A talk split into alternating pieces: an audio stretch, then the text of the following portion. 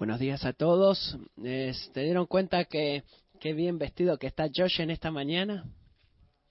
Bueno, eh, es el tiempo de Navidad, por eso se viste así. Y mucha eh, feliz Navidad para todo el mundo. Cristo el Salvador ha nacido. Tenemos mucho por lo que dar gracias y amo queremos juntos y vamos a tomar un día de oración para orar mientras comenzamos el nuevo año dos semanas a partir del sábado, el 10 de enero, vamos a orar y les vamos a contar más después, pero es algo glorioso, algo maravilloso acerca de, la de orar juntos como pueblo de Dios. Y Dios espera eso, y Él está ansioso de responder a nuestras oraciones. Así que yo atesoro eso y espero que ustedes también. Miren conmigo, se pueden en Marcos capítulo 3. Esta mañana continuaremos nuestro estudio del Evangelio según San Marcos y vamos a estar hablando de un tema que es también importante cada día, pero especialmente tiene un significado en esta temporada de Navidad, un significado especial, y nos hace esta pregunta que debemos cada uno de considerar en esta mañana. ¿Quién es Jesús? Si usted le preguntas a alguien en el mercado, por ejemplo, quién es Jesús, especialmente en la época de Navidad, vas a tener recibir una respuesta, bueno, el niño nacido en un pesebre que es tan bonito y todo lo que él hizo es limpio, o, o es un maravilloso maestro, es un buen hombre, pero muy seguido la respuesta que quizás se nos da y tal vez la respuesta que quizás refleje la actitud de nuestros corazones. Es decir, creo que Jesús fue un gran maestro moral, pero no sé, no, no creo acerca de su reclamo de ser Dios. Si actuamos de tal forma, eh, sus mandamientos no son nuestros.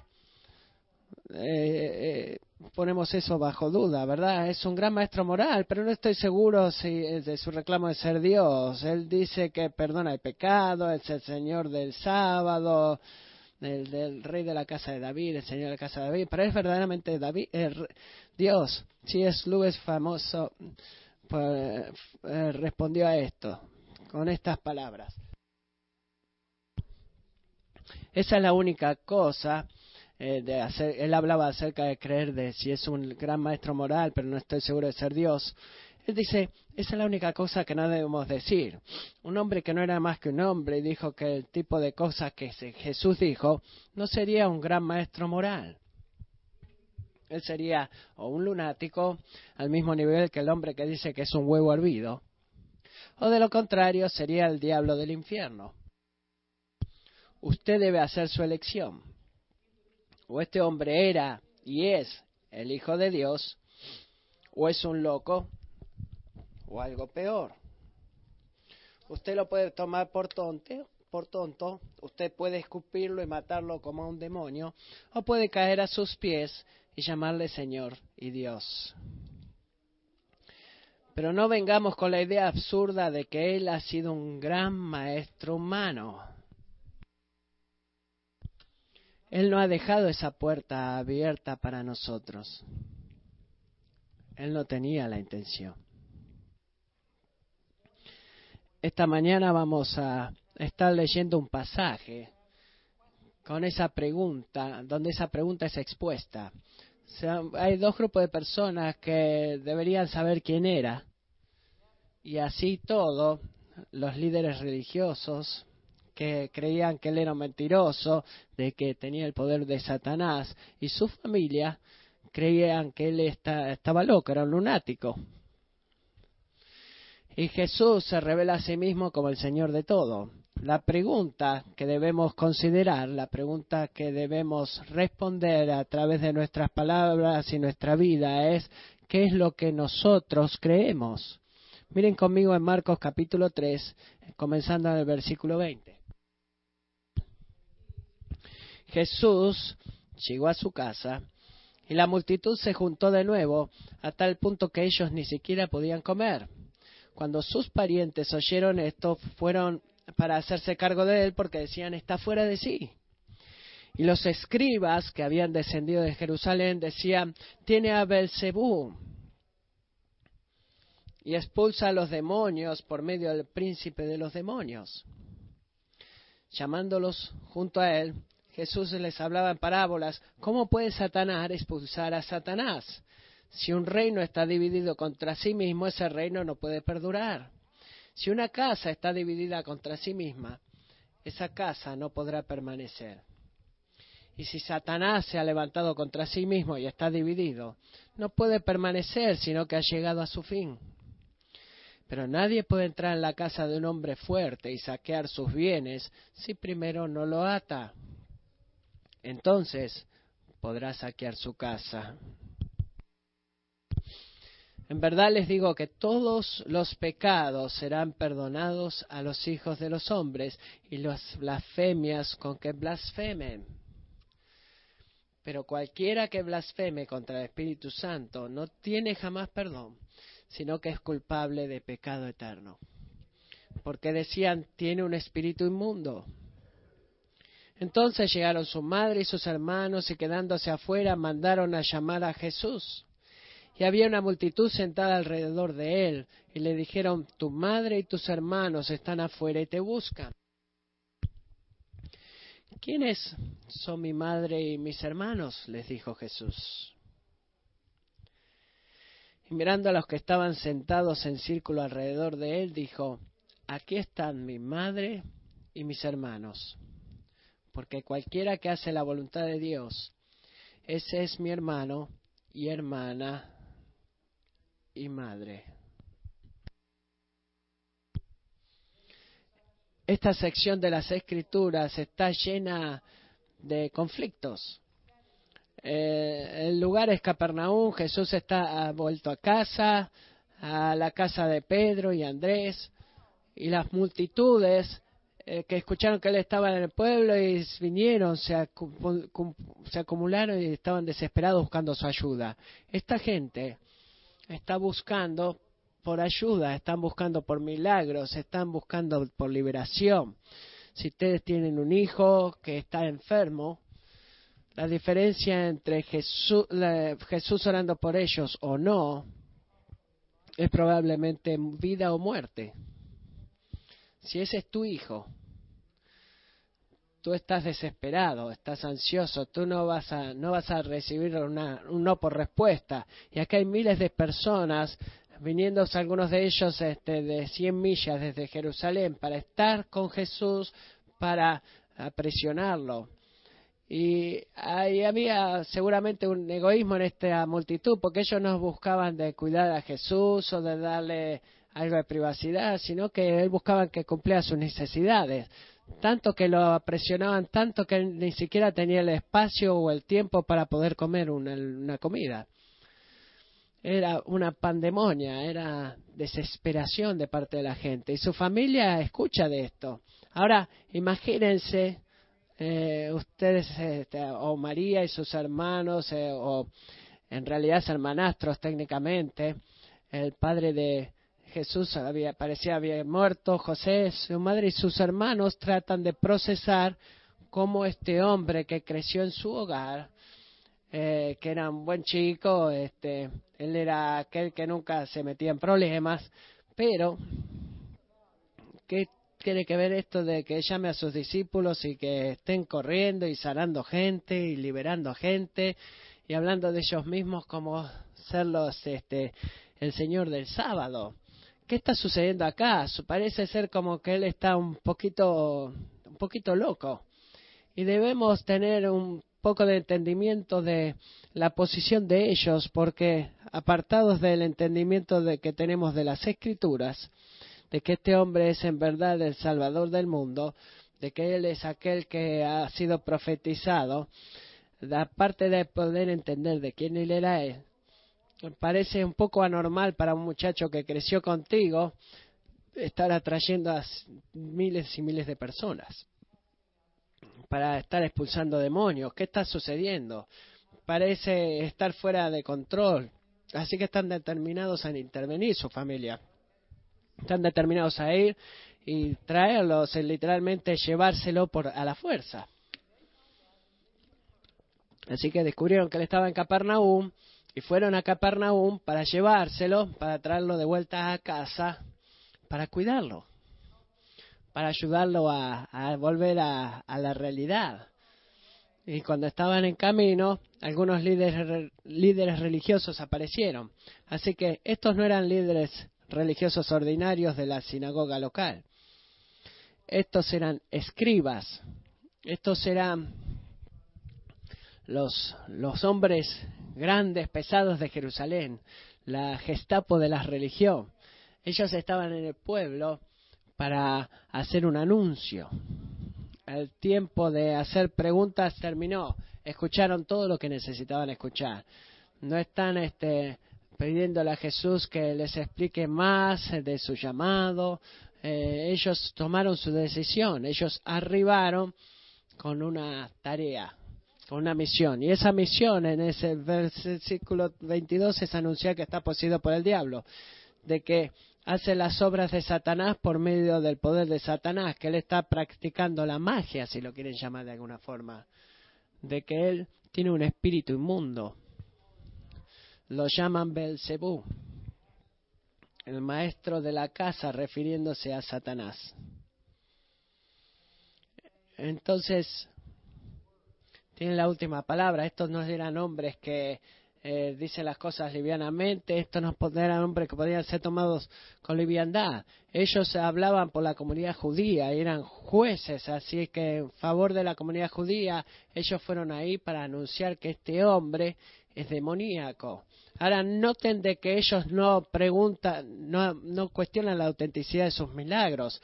Ellos reconocen de que genuinamente le está saltando gente. Sería imposible negar eso. Él genuinamente está liberando gente, era imposible poder negar eso. Así que ellos, la única opción que tenían era de que, bueno, él era verdaderamente de parte de Dios, venía o venía de parte de Satanás, uno de los dos. No hay una tercera opción y sus corazones están endurecidos. su punto de vista del mundo no, no daba lugar para que él pudiera ser salvador del mundo, así que Jesús respondió. Él los llamó y habló con ellos en parábolas. Las parábolas son historias que reemplazan muchas veces la enseñanza para poder enseñarnos a entender el significado. Eh, eh, van a haber muchas parábolas en el Evangelio de San Marcos y esta es la primera. Jesús se le dice a ellos en el versículo 23, ¿cómo puede Satanás expulsar a Satanás?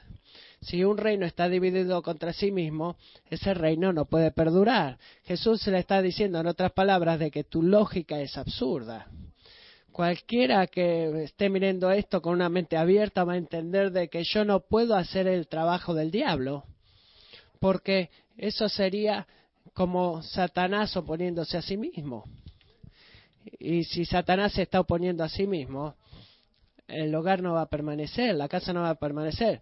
Satanás estaba intentaba construir el reino, él está extendiendo su reino, eh, poniendo caos en la gente viva, no liberando.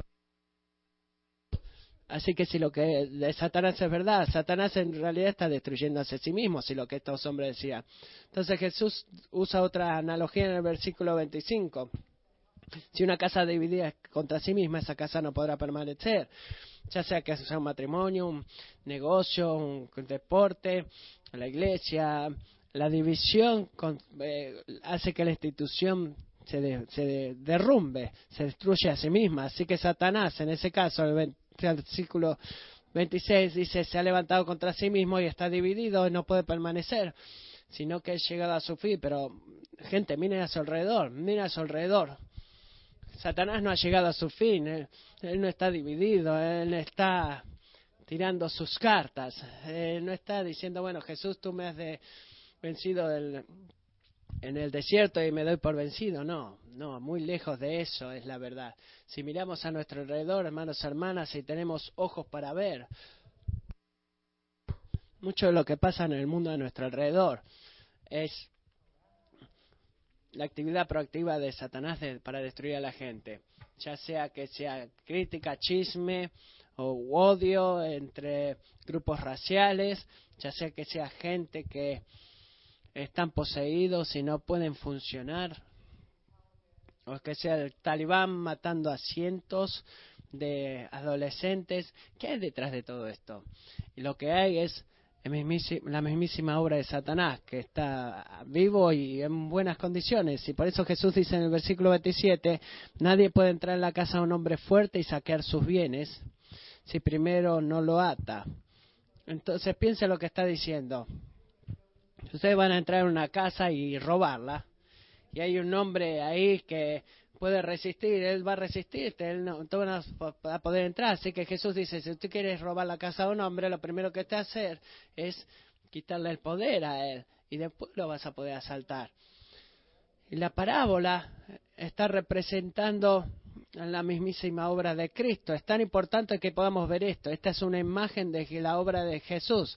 Satanás es el hombre fuerte, su casa es este mundo caído el mundo de, enfermedad, posesión demoníaca, muerte. Sus posesiones son gente esclavizada por estas cosas, por el que es pecado. Y para poder robar su casa, para entrar y tomar su posesión, requiere a alguien más fuerte que él. Y Jesús es ese hombre más fuerte. Para vencer a Satanás en el desierto, al expulsar demonios y eventualmente al morir en la cruz por el pecado del mundo. Jesús rompe la puerta y el poder de Satanás es el arma que él está destruyendo. El misterio de Jesús era una prueba viviente de que él era más fuerte que Satanás y que Satanás no podía detenerlo. Él entró en la casa de Satanás, que es esta tierra, los doblegó y liberó a aquellos esclavizados por él, que refuta la acusación de estos líderes judíos y los deja a ellos sin palabras. Es ridículo para ellos de sugerir de que Jesús estaba peleando a favor de Satanás cuando él estaba liberando a los cautivos de Satanás. Es tan evidente e indisputable de que Jesús vino a destruir las obras del diablo de negar esta verdad o solamente revela la, la ceguera espiritual intencional de los escribas. Así que tenemos oportunidades cuando nos reunimos a adorar de observar esto, de considerar la obra que Jesús ha logrado, considerar de que Él vino a este mundo capturó, eh, honró a su padre viviendo una vida perfecta y murió en la cruz por nuestros pecados. Ya sea que sea el tiempo de Navidad, Pascuas o cualquier época durante el año, tenemos tanto por, por lo que maravillarnos. Es nuestro privilegio, privilegio maravillarnos y eh, de la obra terminada de Cristo. Y así todo tan seguido en nuestras vidas, hermanos y hermanas, nos unimos a estos líderes religiosos y le llamamos a Jesús mentiroso. Y, de esto debería avergonzarnos un poco. Cuando cada vez que respondemos eh, en nuestras vidas alrededor de Él y orientarnos nuestras vidas a nuestros propios deseos en lugar de orientarlos a Él. Cada vez que pecamos y pedimos perdón y continuamos caminando culpa y condenación, lo estamos llamando mentiroso decimos, bueno, su perdón no es real. Cuando trabajamos para, para, nuestros pecados y decimos quizás, bueno, Jesús, no creo verdaderamente que tu sacrificio sea suficiente.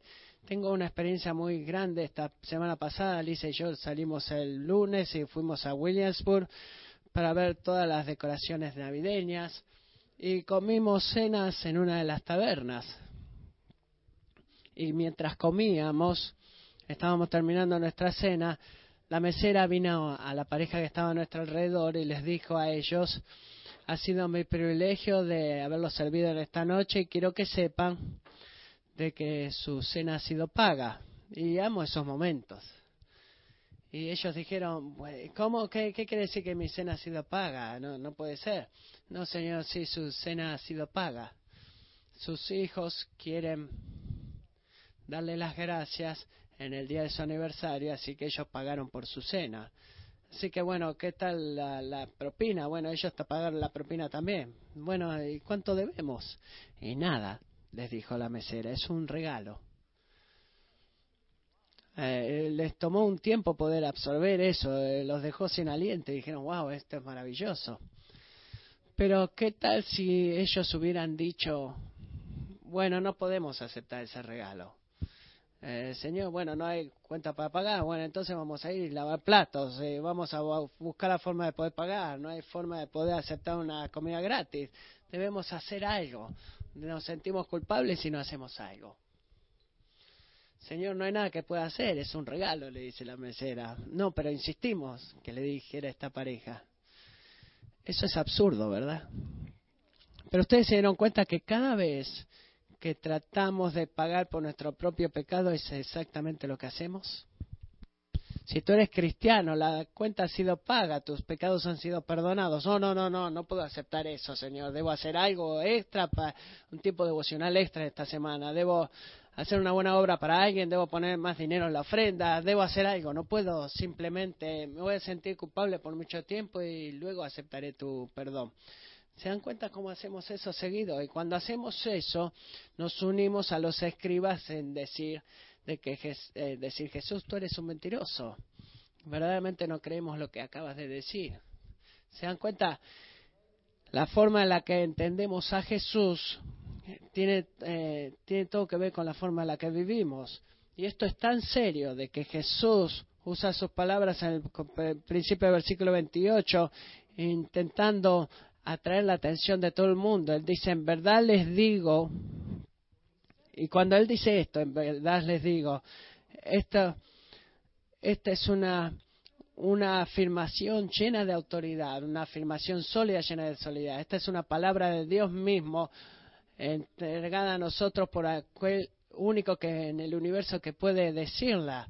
Es como en el Antiguo Testamento leyendo, eh, así dice el Señor. Eh, la cosa no podía ser más seria porque lo que Jesús estaba por comunicar tiene una gravitación eterna. Miren lo que dice. En verdad les digo que todos los pecados serán perdonados a los hijos de los hombres y las blasfemias con que blasfemen. Pero cualquiera que blasfeme contra el Espíritu Santo no tiene jamás perdón, sino que es culpable de pecado eterno.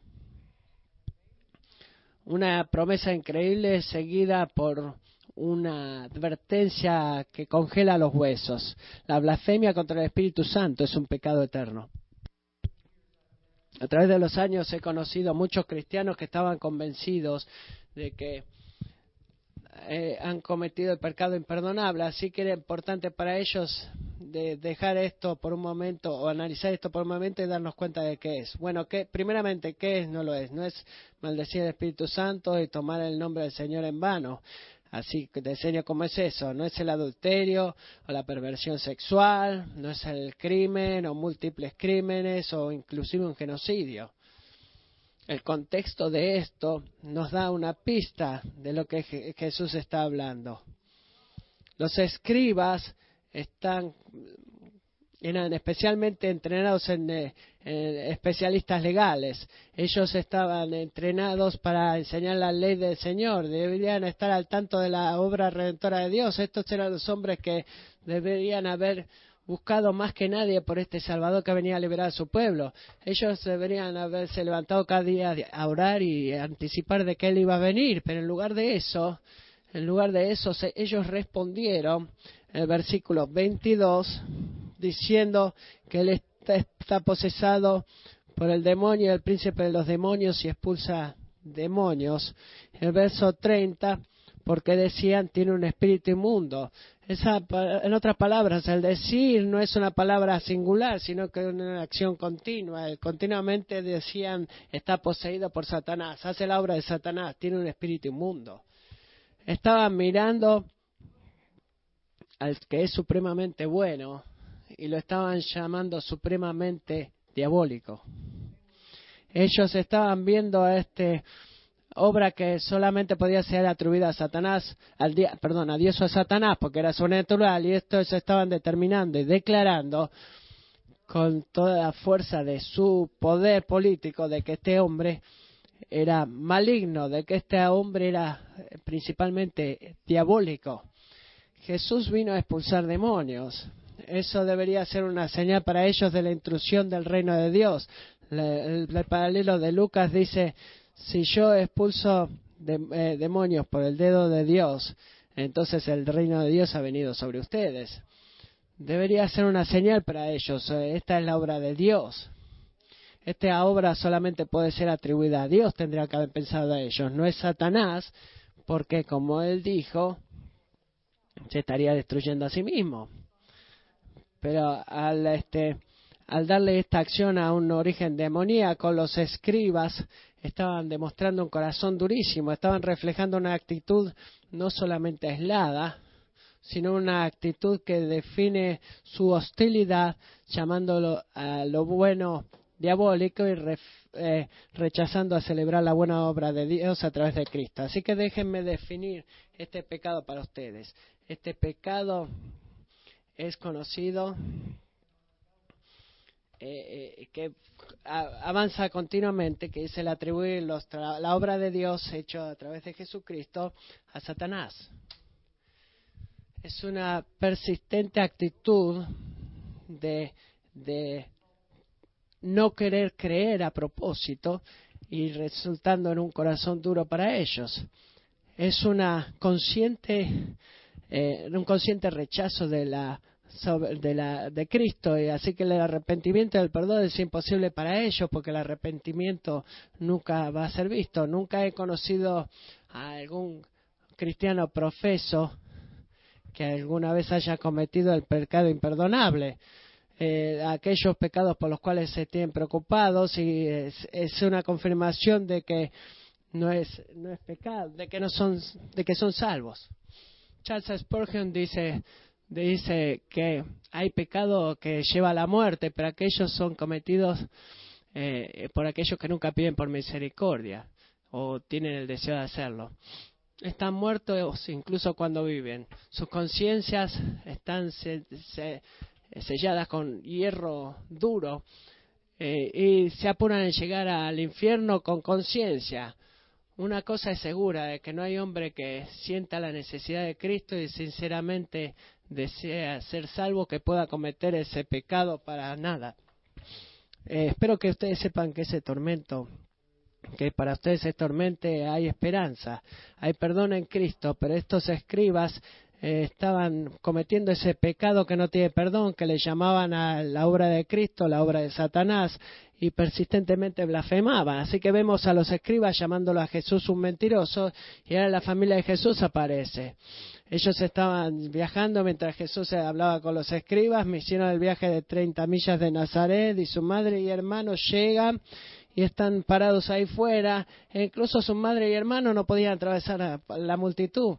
La multitud estaba tan pegada que ninguno quería dar, su lugar en la fila porque todos querían ver a Jesús, así que mandaron a la palabra a decirle a Jesús que su madre y sus hermanos lo estaban buscando. Y Jesús Jesús hace algo muy inesperado. Algo que hubiera sido de esperar en esta cultura, especialmente si Jesús honraba a su madre y a sus hermanos, es haber ido a ellos. Incluso aunque estuviera administrando esta multitud desesperada, él hubiera ido de acuerdo a la cultura. Pero Jesús sabía lo que había en sus corazones. Debería ser bueno conocer con certeza lo que alguien piensa o hace Jesús sabía que lo que mejor que él podía hacer por ellas es no ir.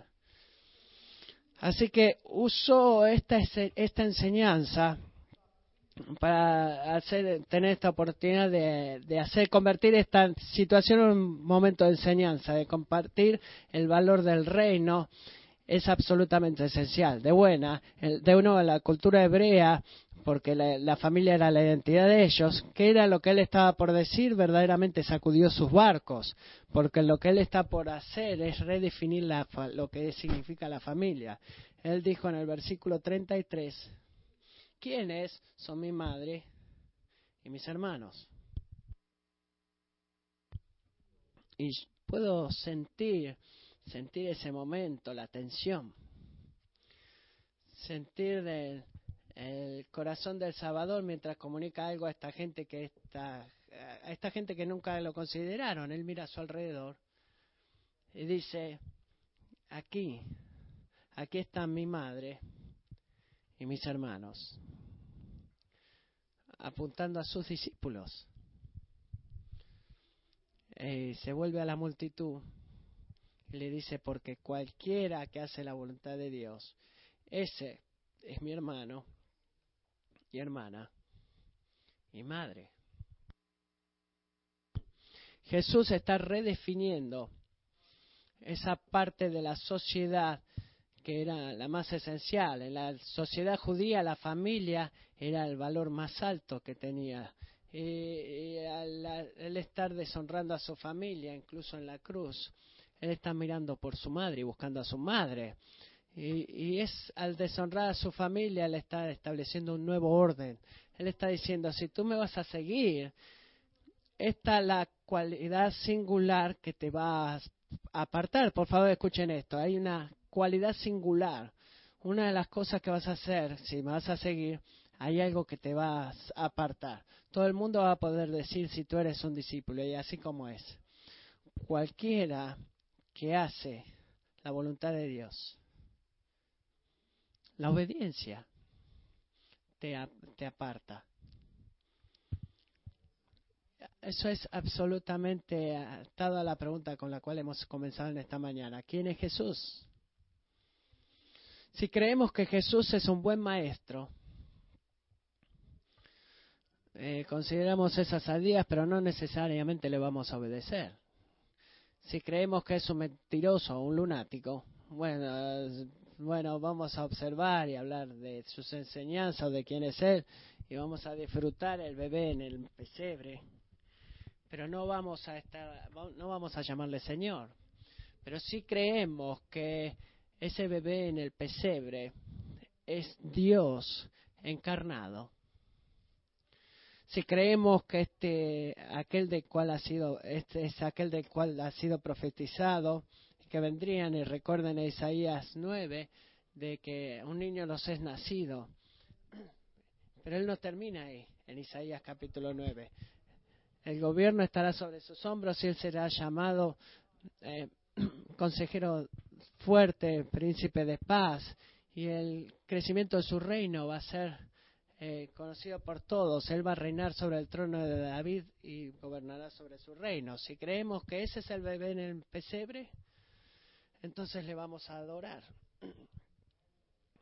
Como los pastores lo hicieron, como eh, muchos entendieron de que este niño, este niño era divino. Y si creemos en eso, así es como lo vamos a mostrar, le vamos a obedecer. Así que lo que tú crees acerca de Jesús va a determinar si, si tú vas a caer dentro de esta categoría de que cualquiera que hace la voluntad de Dios, se dan cuenta de una promesa hecha eh, amarrada en esta, que es la comunidad, la familia. Pero lo que hay que hacer es hacer la voluntad de Dios. No nos ganamos nuestra salvación, sino que reflejamos nuestra salvación. No hacemos la voluntad de Dios para nacer de nuevo, sino que hacemos la voluntad de nuevo porque hemos nacido de nuevo. Él nos da un nuevo corazón, una nueva vida y debido a eso podemos hacer su voluntad. Debido a esa obra eh, podemos, eh, somos discípulos, le seguimos, no con, perfectamente, seguro, pero con un corazón dispuesto. No decimos, Señor, bueno, tú dices en tu palabra que yo debería hacer esto y no hacer esto y no estoy seguro de creer o a querer hacerlo. Y decimos, no, Señor, tú eres mi rey y si tú me has llamado a hacer esto, lo voy a hacer. Voy a hacer tu voluntad. Y hermanos y hermanas, miren en esta promesa, si ustedes hacen la voluntad de Dios, miren cuál es la recompensa. Cualquiera que hace la voluntad de Dios, ese es mi hermano y hermana y madre. ¿Qué puede ser más increíble que escuchar que el Señor diga esto de ti? ¿Ves? Jason eh, es mi hermano. Ella es mi hermana. Es mi madre. Esta es mi familia.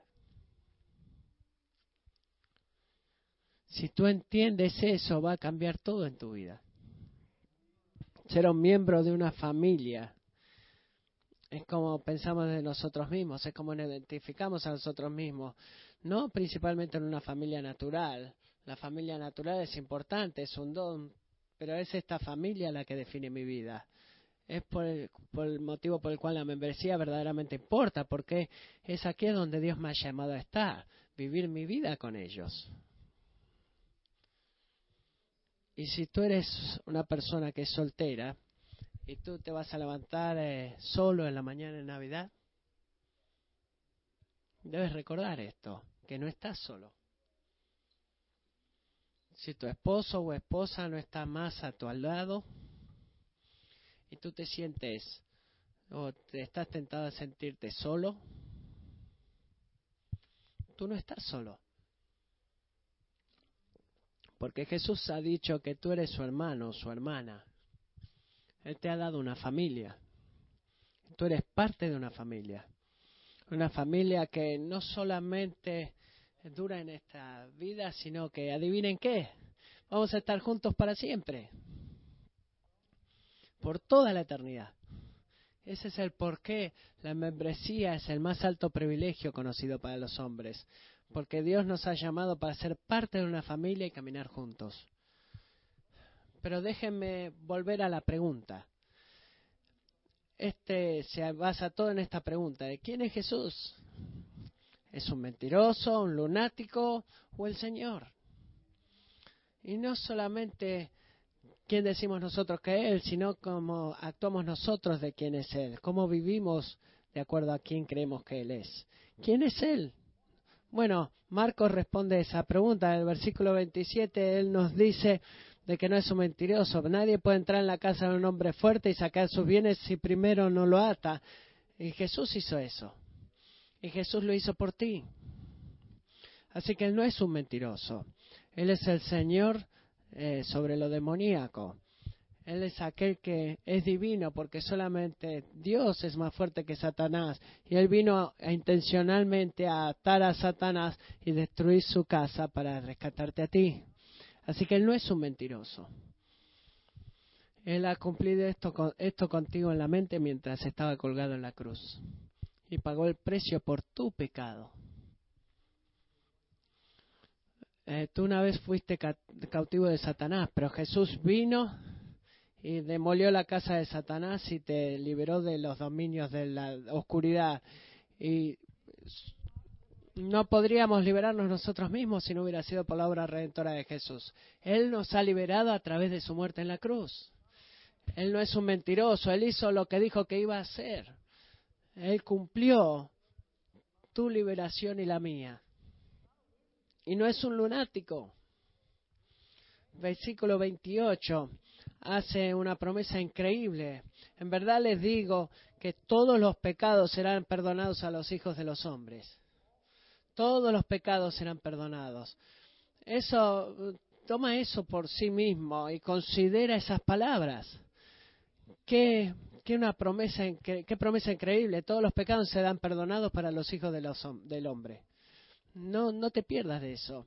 Todos los pecados que tú has cometido si tú eres un creyente, si tú eres un seguidor de Jesús, eh, debes, has sido perdonado. Todo el pecado que cometerás en esta tarde, inclusive cuando te vayas de este lugar el día de hoy, han sido perdonados.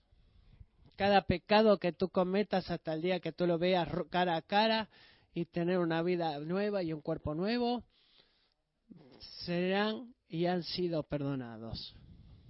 Es glorioso, hermanos y hermanas. Amo la canción que hemos cantado hace un rato, que dice, mi pecado, mi pecado ha sido llevado, es arrojado al mar borrado de la memoria de Dios. No más a rondar acusadoramente porque Cristo ha vivido y muerto por mí. Él no es un lunático. Él mantiene su palabra. Él dice, Él es fiel. J.C. Rowell escribe estas palabras. Dice, beba profundamente de estas palabras. Esta verdad es la corona y la gloria del Evangelio. Piensen en eso. La primera cosa que se propone para el hombre es libre perdón. Perdón completo y remisión completa, sin dinero y sin precio. Vamos a adherirnos firmemente a esta doctrina si ya la hemos recibido. A veces podemos sentir que desmayamos o que somos indignos o que andamos por el piso. Pero si realmente hemos llegado a Jesús por la fe, escuchen esto, nuestros pecados son perdonados por completo.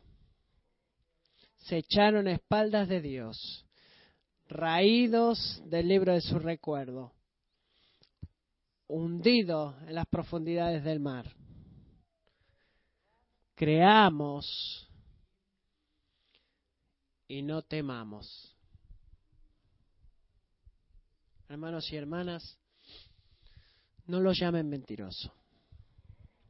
No actúen como si ustedes fueran la excepción o que si su pecado es peor que el de otros. Dense cuenta de que la muerte de Jesús es suficiente. Porque todo tu pecado, para cubrir todo tu pecado. Y si tú te has vuelto a Jesús y confiado en fe y te has arrepentido de tu pecado, por favor, haz eso el día de hoy si no lo has hecho todavía. Porque esta promesa navideña es para aquellos que han cumplido eso, aquellos que han confiado en Él. Y Él anhela perdonar tu pecado. Así que esta es la pregunta que debemos hacernos en esta Navidad. Esta es la respuesta que esta pregunta que debemos responder en esta Navidad. ¿Es Jesús un mentiroso? ¿Un lunático? ¿O el Señor de todo? Debemos responder esta pregunta. Debemos responder a través de nuestras palabras. Debemos responder a través de nuestras acciones. No, el no responder eso no es la respuesta. Si es Luis, en la cita que comenzamos termina con esto. Un hombre que es que es verdaderamente un hombre no sería un, eh, perdón, él sería un lunático al mismo nivel que el hombre que dice que es un huevo hervido, o de lo contrario sería el diablo del infierno. Usted debe hacer su elección, usted debe hacer su elección. O este hombre era y es el Hijo de Dios, o es un loco, o algo peor. Ahora, el señor Luis concluye de esta forma. Eh, eh, ahora me parece obvio que no era ni un loco, ni un demonio. Y en consecuencia, por extraña o aterradora o improbable que parezca, tengo que aceptar la opinión de que Él era y es Dios.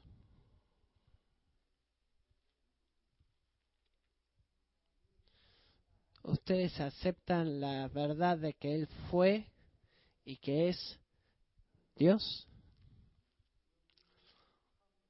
vas a venir a Él como tu Señor, vas a obedecer su palabra comenzando por el arrepentimiento del pecado y confiando en el Señor,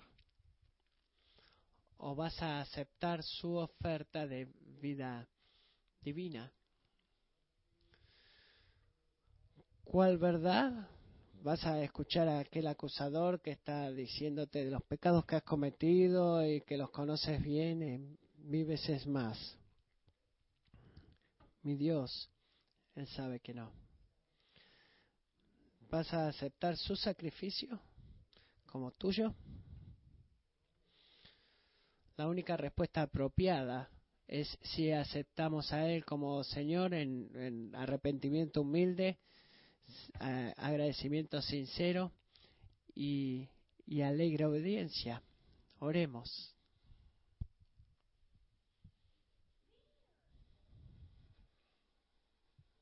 Señor, gracias por tu santa palabra que define para nosotros la pregunta más importante de nuestras vidas. ¿Quién es Jesús? Señor, oro de que tú nos ayudes a dar esa respuesta correctamente para creer y actuar como si no, tú no fueras un mentiroso o un lunático, sino como el mismísimo Señor del universo. De que tú eres el Hijo de Dios que vino a salvar el pecado del mundo, a los pecadores del mundo. Y debido a tu sacrificio no necesitamos este, recibir castigo eterno. Padre, como un hombre dijo, lo que pensamos de ti va a venir a nuestras mentes, lo que pensamos de ti es lo más importante de nuestras vidas, saber lo que pensamos de ti. Deja que nuestras mentes inmediatamente abracen esta hermosa verdad de que tú eres el Señor de todos y que vivamos como si eso fuera verdad en nuestras vidas. Para cualquiera que no te conoce esta mañana, oro de que tú tengas el bien de abrir sus corazones a la verdad del Evangelio. Y para todo el resto de nosotros, podríamos ayudarnos a ser este, alegres embajadores de esta verdad, que cuando hablemos con otros acerca de la Navidad, que no sea definida como eh, las trampas de esta temporada, que es comprar regalos y hacer muchas cosas, sino que estemos enfocados en ti, en el que vino a la tierra y, y dejó de lado sus derechos para por para morir por nuestros pecados y vivir por nosotros para que podamos vivir por siempre como hijos, hijas, hermanos y hermanas de nuestro Salvador. En el nombre de Cristo oramos. Amén. Una de las formas en las que demostramos lo que pensamos de Él es viniéndole a adorar, cantar, elevar nuestros corazones y vamos a hacer eso ahora. Otra forma es dando de nuestras ofrendas, traer nuestros diezmos y ofrendas dar generosamente a aquel que ha muerto por nosotros. Y tenemos la oportunidad de hacer eso, de recibir la ofrenda durante esta canción. Así que por favor podrían ponerse de pie conmigo y elevemos nuestras voces al Señor.